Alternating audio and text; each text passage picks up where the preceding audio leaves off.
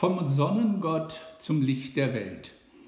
Seit wann feiern wir eigentlich Weihnachten und warum ausgerechnet am 25. Dezember? Ostern ist das zentrale und höchste Fest der Christenheit. Doch kein anderes Fest hat weltweit die gleiche Popularität und Bedeutung erlangt wie das Weihnachtsfest.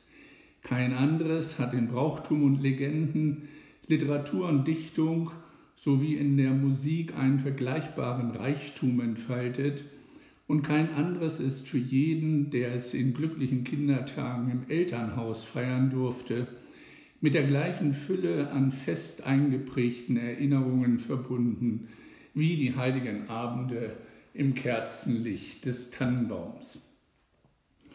Dabei gehört das Fest der Geburt Christi zu den jüngsten Festen der, Christ, der Kirche und wurde von der Urchristenheit überhaupt nicht gefeiert. Geburtstag und Geburtsjahr Christi waren nicht wichtig. Man hätte den Geburtstag auch gar nicht feiern können, da man ihn schlichtweg nicht kannte. Die Berichte der Evangelisten Lukas und Matthäus gaben keinerlei jahreszeitliche Anhaltspunkte. Man beging vor allem den Sterbetag, den Freitag vor Ostern, den Karfreitag und das Osterfest, also die Tage, an denen Jesus gekreuzigt, begraben und von den Toten auferstanden war. Und da diese Tage im Zusammenhang mit dem jüdischen Passafest standen, das immer vom 14. bis 21. Tag des ersten Monats Nissan des jüdischen Ursprungskalender dauert, feierte man schon früh Ostern im Frühjahr, zunächst noch an unterschiedlichen Daten.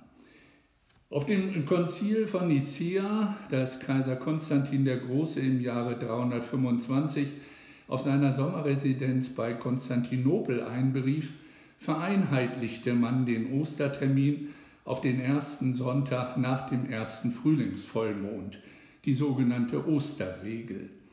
Den Sterbetag Jesu können wir historisch heute mit ziemlicher Wahrscheinlichkeit auf den 14. Nissan des Jahres 30, das wäre der 7. April des Jahres 30, datieren.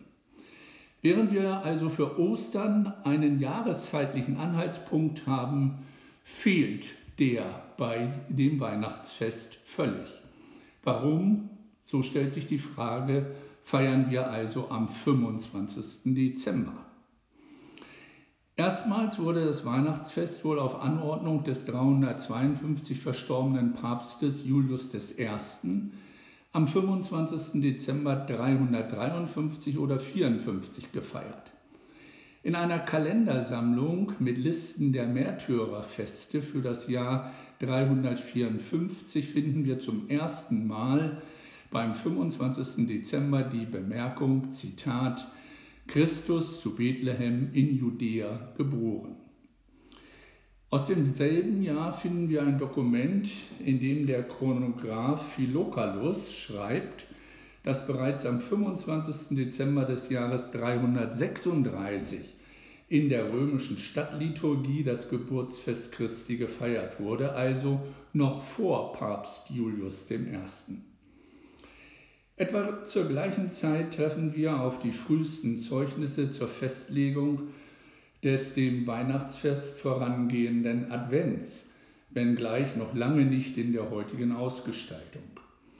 Im 5. und 6. Jahrhundert umfasste der Advent acht Wochen, und zwar vom Martinstag, 11. November, bis zum Fest der Erscheinung des Herrn am 6. Januar. Daneben gab es aber auch sechswöchige Adventszeiten, eine bis heute in der Ostkirche geprägte Tradition. Von dem griechischen Begriff Epiphania leitet sich die lateinische Übersetzung Adventus Domini als Ankunft des Herrn ab. Papst Gregor I., der Große, der von 590 bis 604 regierte, legte die Anzahl der Adventssonntage auf vier fest. Karl der Große die Dauer auf vier volle Kalenderwochen.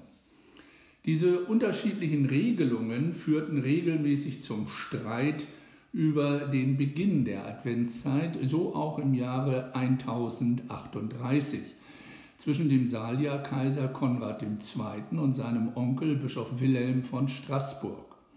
Der Streit wurde auf einer Synode im Kloster Limburg entschieden. Seither umfasst der Advent nicht vier Wochen, sondern die vier letzten Sonntage vor dem 25. Dezember, einschließlich der Zeit bis zum 24. Dezember.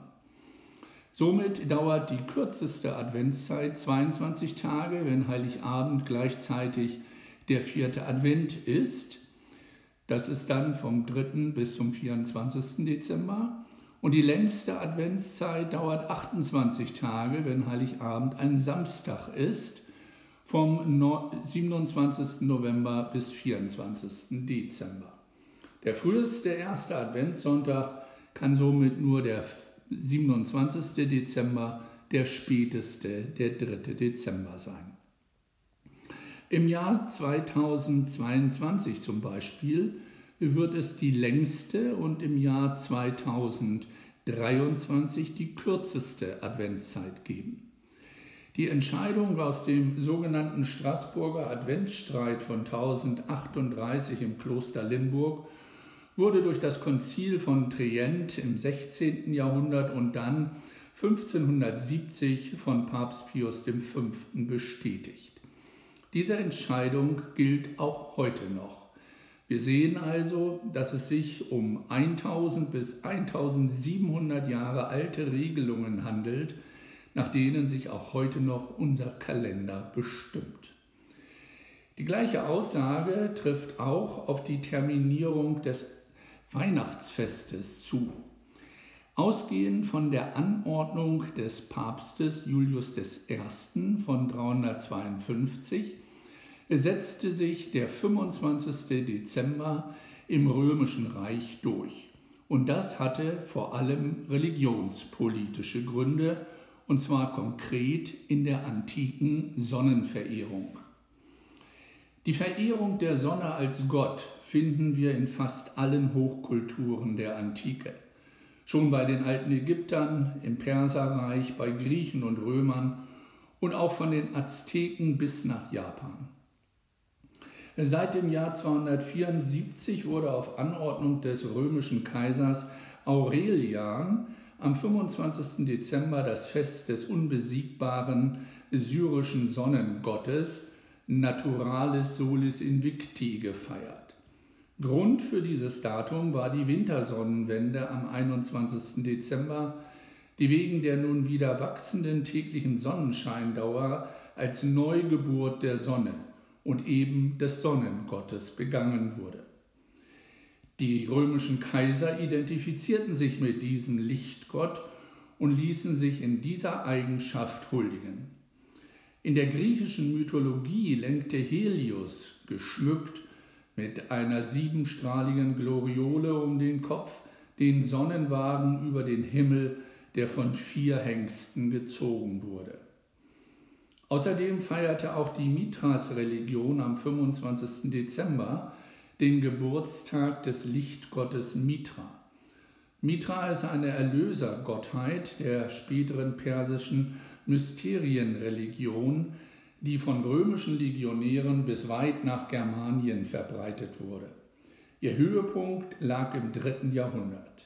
Mit dem Christentum hat sie die Taufe und das heilige Mahl gemeinsam. In Ägypten verehrte man den Sonnengott Amun-Re, als Sonnen-, Wind- und Fruchtbarkeitsgott und König aller Götter. Um 1350 vor Christi versuchte der Pharao Amenophis IV. die Vielgötterei abzuschaffen und mit dem Sonnengott Aton den Monotheismus einzuführen. Er selbst benannte sich in Achnaton oder auch Echnaton um, was so viel heißt wie der, der dem Aton dient. Verheiratet war er mit Nefertit, genannt Nofretete. Die ägyptische Hauptstadt erhielt den Namen Achetaton, Horizont des Aton.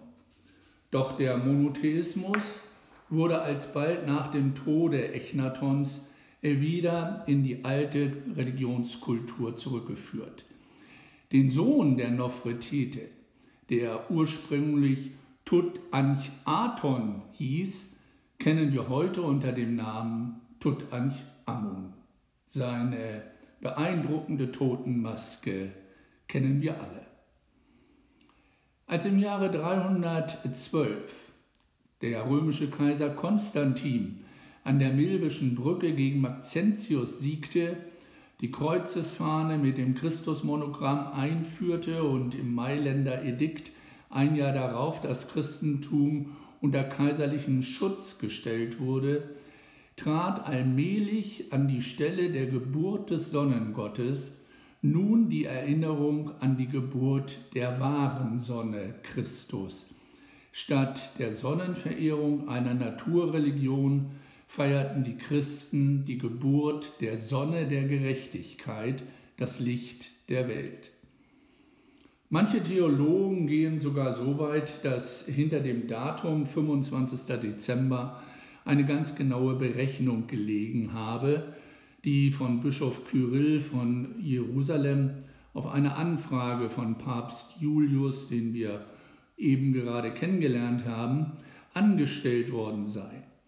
Kyrill ging davon aus, dass der jüdische Schriftsteller Flavius Josephus geschrieben habe, im siebten Monat am großen Versöhnungsfest sei der Engel dem Zacharias erschienen.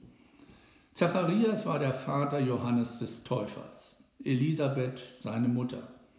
Elisabeth und Maria, die Mutter Jesu, waren Verwandte, wahrscheinlich Cousinen. Der September war im ursprünglich zehnmonatigen römischen Mondkalender der siebte Monat, Septem, die Zahl sieben. Januar und Februar wurden später hinten angestellt, nicht vorangestellt, so wie wir das heute in unserem Kalender kennen. Der Versöhnungstag, der höchste jüdische Feiertag Yom Kippur, der am 10. Tischri, fünf Tage vor dem Sukkot, dem Laubhüttenfest, gefeiert wird, sei, so Julius I., der 23. September gewesen. Nach dem Lukasevangelium wurde Jesus sechs Monate nach Johannes empfangen, also, wenn man auch die unterschiedlichen Monatslängen berücksichtigt, am 25. März.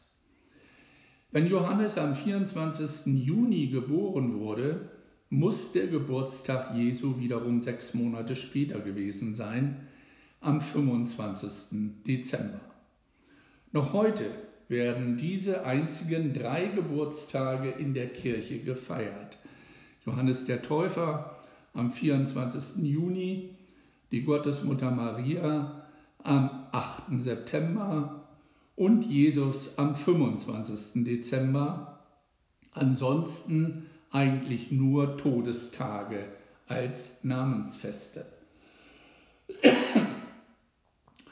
Schließlich gab es noch die Winterfeste im alten Rom, die sogenannten Saturnalien, das Fest des römischen Erdgottes Saturnus, die vom 17. bis 19. und dann später vom 23 bis 25. Dezember begangen wurden.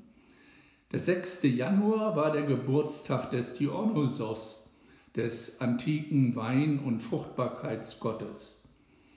Auch das heidnisch-germanische Opferfest Jul zu Ehren des Hauptgottes Odin fand zur Wintersonnenwende statt, wenngleich es kein Geburtsfest war, sondern man einer zwölftägigen Seelenwanderung aus dem Totenreich gedachte, für deren Abwehr man die Häuser mit Immergrün schmückte, wie Tanne, Fichte, Mistel oder Eibe.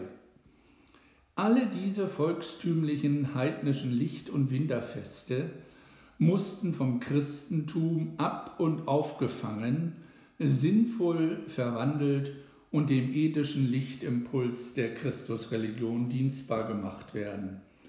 Schließlich gab der römische Papst Gregor der Große die Anweisung, dass man, so Zitat, die Feste der Heiden allmählich in christliche umwandeln solle und in manchen Stücken nachahmen müsse.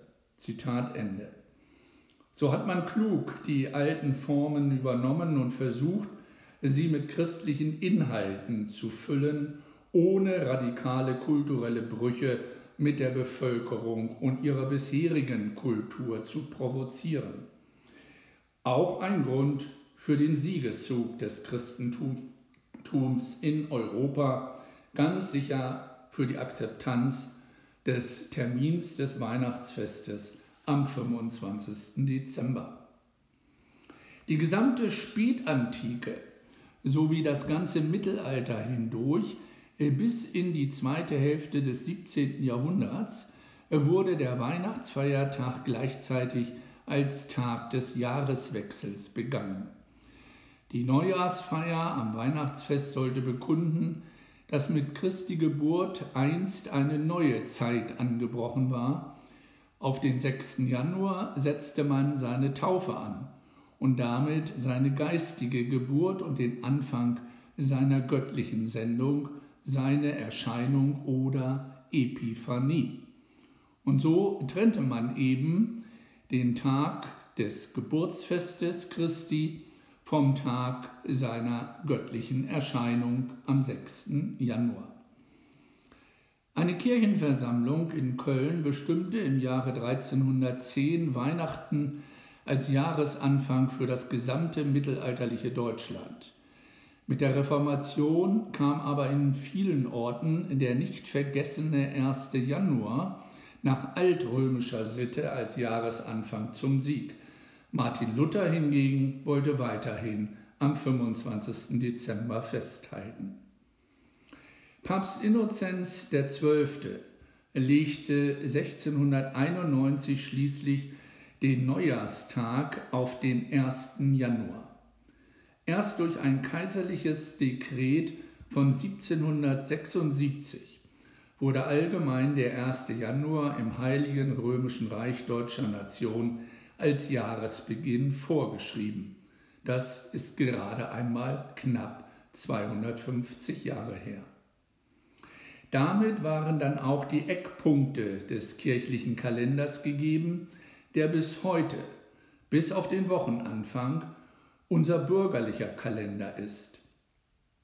Die jüdische Woche, freilich mit dem Sonntag, nicht mehr mit dem Sabbat im Mittelpunkt, Seit dem 01.01.1976 gilt in Deutschland der Montag als Wochenbeginn. Dann das auf dem Sonnenkalender beruhende römische Jahr, freilich noch jahrhundertelang mit verschiedenen Jahresanfängen. Und endlich auf dem Umweg über das jüdische Passafest der mondabhängige Ostertermin von dem dann alle anderen beweglichen Feste des Kirchenjahres abgeleitet werden, wie retrospektiv gerechnet der Palmsonntag acht Tage davor oder der Aschermittwoch 40 Tage davor, sowie perspektivisch gerechnet Christi Himmelfahrt 40 Tage nach Ostern oder Pfingsten 50 Tage nach Ostern.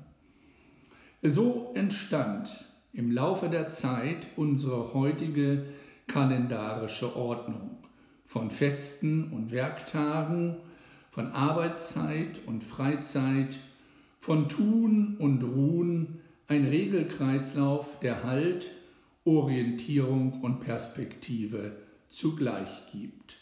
Das Weihnachtsfest wird seit 1700 Jahren am 25. Dezember gefeiert, dem ursprünglichen Fest des römischen Sonnengottes Sol Invictis, zu Ehren der wahren Sonne, des Lichtes, der Geburt Jesu Christi in Bethlehem.